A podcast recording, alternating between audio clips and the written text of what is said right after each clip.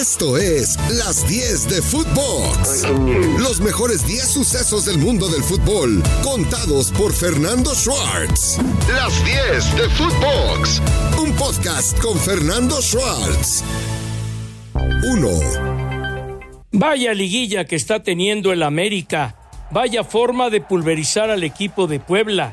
Vaya forma de conseguir el marcador más amplio dentro de unos cuartos de final de liguilla y es que el América no importa quién juegue porque hay un recambio importante, porque el director técnico El Tan Ortiz ha logrado que haya una competitividad, pero además una solidaridad muy importante entre todos sus jugadores.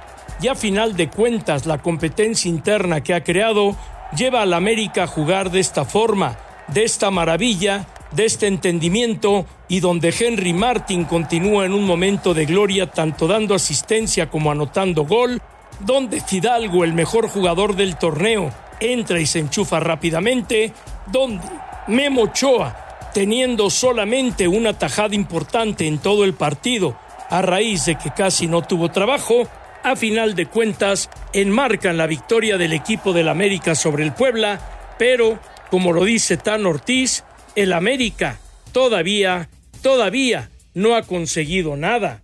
2.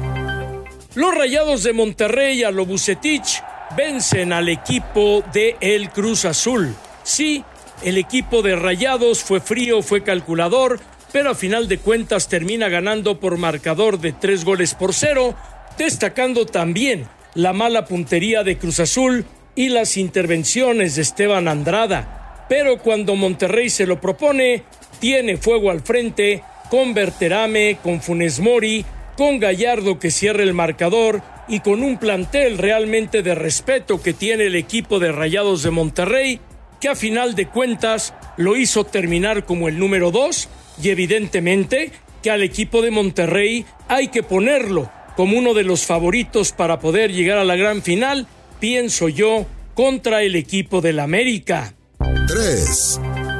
Tiago Volpi y los Diablos Rojos del Toluca eliminan al equipo de Santos en la Casa del Dolor Ajeno en la comarca lagunera y de esta forma un Toluca que venía de un torneo decepcionante se armó hasta los dientes y a final de cuentas el equipo de Ambriz está dando resultados.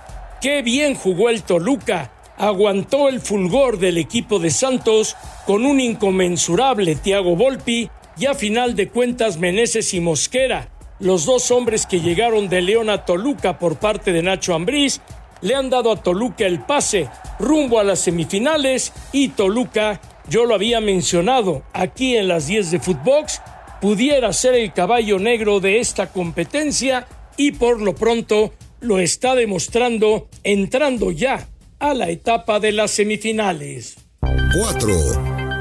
Los Tuzos del Pachuca, a lo Guillermo Almada, terminan doblegando a Tigres para que con el marcador llevarse de esta forma el pase rumbo a la semifinal.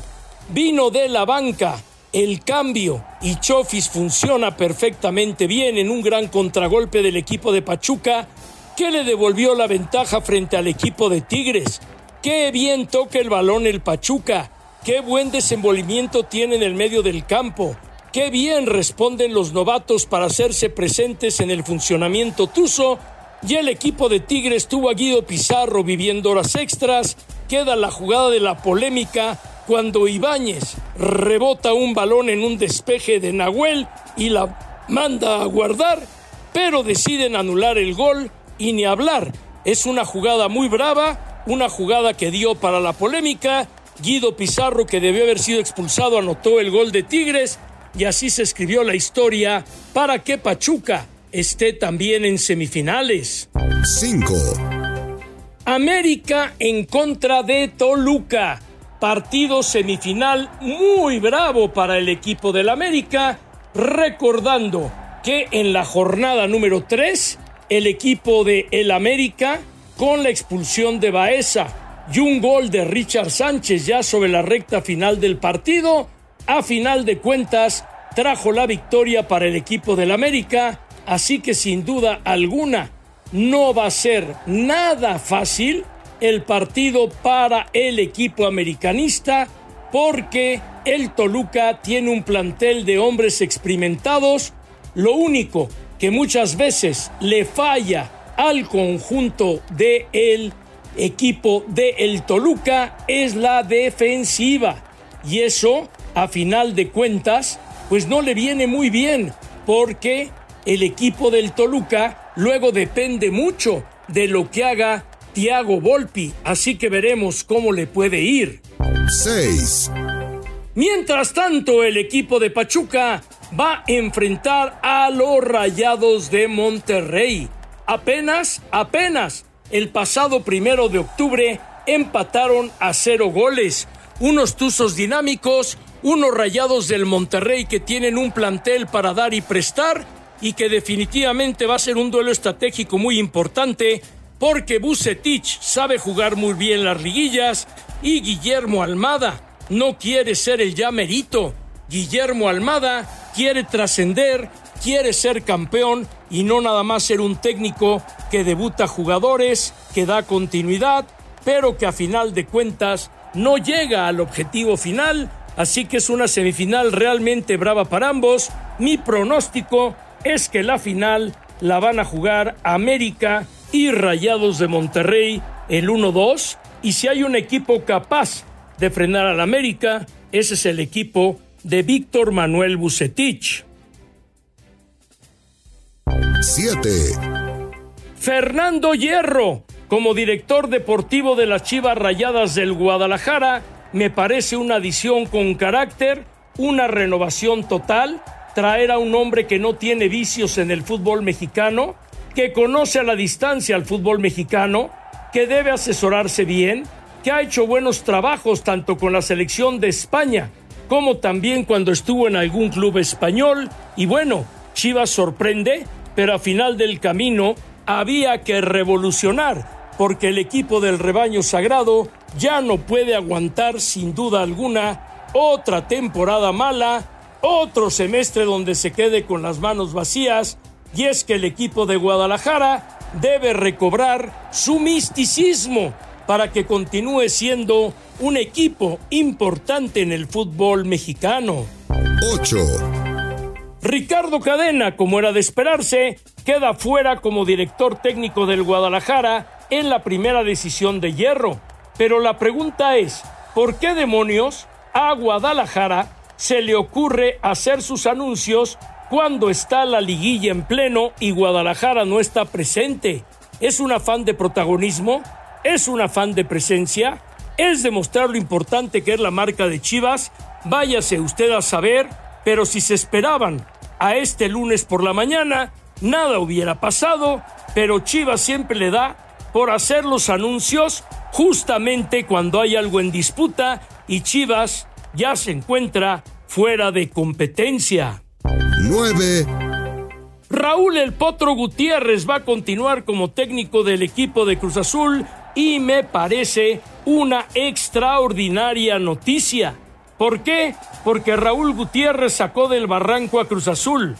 Porque Raúl Gutiérrez agarró un equipo totalmente perdido después del ciclo espantoso, horripilante del uruguayo Diego Aguirre y ni usted, ni yo, ni nadie se imaginó que Cruz Azul hubiera llegado a la liguilla y cayó de cara al sol frente al equipo del Monterrey porque el 3 por 0 es engañoso ya que Cruz Azul estuvo falto de puntería y los goles por parte del equipo de Monterrey fueron ya en plena recta final del partido, así que el Potro va a continuar en los controles del equipo de Cruz Azul.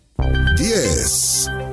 La 10 de hoy es para Andrés Guardado porque Andrés es el mexicano con más partidos en el fútbol europeo. 497 por 496 de Hugo Sánchez por 395 de Rafa Márquez. Vaya hazaña del principito de durar tanto tiempo en Europa. Vaya hazaña de ser un hombre con tremenda regularidad. Vaya hazaña el dejar atrás todas las lesiones musculares que tanto le costaron y a final de cuentas Andrés Guardado, su liderazgo, su carisma, su buen fútbol lo llevan a ser ya el mexicano con mayor cantidad de partidos dentro del fútbol europeo. Nos vamos a tiempos extras. En el tiempo agregado, vaya fiesta que se vivió en Iztapalapa con la presencia de la Copa del Mundo, el preciado trofeo que fue realizado por Silvio Ganiga, el arquitecto y escultor italiano Silvio Gazzaniga. Es su nombre correcto y que vino a sustituir la Copa Jules Rimet con dos brazos sosteniendo al mundo y una copa que es la más famosa del mundo y que comenzó su recorrido por América Latina en la Ciudad de México para ir a Guadalajara, para ir a Monterrey y vaya, vaya que la gente la gozó. Un aplauso para la sub-17 de México por las agallas y la determinación que mostró frente a España, gran favorita para ser campeona del mundo, y a final de cuentas el equipo de Ana la Panda Galindo sobrevivió después de haber perdido con China, ahora va a enfrentar a Colombia en un grupo muy cerrado, pero con lo que México demostró contra España, se vale soñar, porque el equipo mexicano puede, puede llegar a trascender en este Mundial Sub-17 femenil. Javier el Chicharito Hernández tiene el sueño de llevar al equipo del Galaxy otra vez a las grandes alturas. Por lo pronto, con gol de Julian Araujo, el equipo de Greg Bunny venció a Nashville 1 por 0 y ahora enfrentará en el clásico del Freeway, en el clásico del tránsito, al equipo del LAFC de Carlos Vela, que lógicamente es gran favorito al ser el equipo que más puntos hizo en el torneo regular y muy bien dirigido por Steve Cherundolo. Sin duda alguna, en cuestión mercadotecnia, que se enfrenten Vela y Chicharo le viene de maravilla a la liga, además de que el Chicharo está nominado entre los cinco para ser el jugador más valioso de toda la temporada y es que con sus goles ha sido realmente espectacular. Jorge Sánchez se estrena como goleador en el viejo continente con el equipo del Ajax y esto, anímicamente, le viene de maravilla sin duda alguna a Jorge, pensando ya en el cercano Mundial de Qatar 2022. Sí, el tiempo vuela, ya estamos a un poco más de 30 días y siempre anotar un gol siendo lateral le da otra visibilidad a Jorge Sánchez que el haberse ido a Europa fue sellar su pasaporte al Mundial. Mientras tanto, Irving el Chucky Lozano, tres partidos consecutivos anotando gol, y el Chucky se encuentra de regreso haciendo una gran campaña con el equipo napolitano. ¿Cómo sufrió Chucky Lozano por las lesiones? ¿Cómo sufrió por estar cerca de las conmociones el problema en la clavícula y todo por ir a disputar todos los balones a muerte, tal y como lo acostumbra Irving, y ahora obtiene el premio porque Irving Lozano, estando en la recta final, ya rumbo al Mundial, se ve realmente espectacular.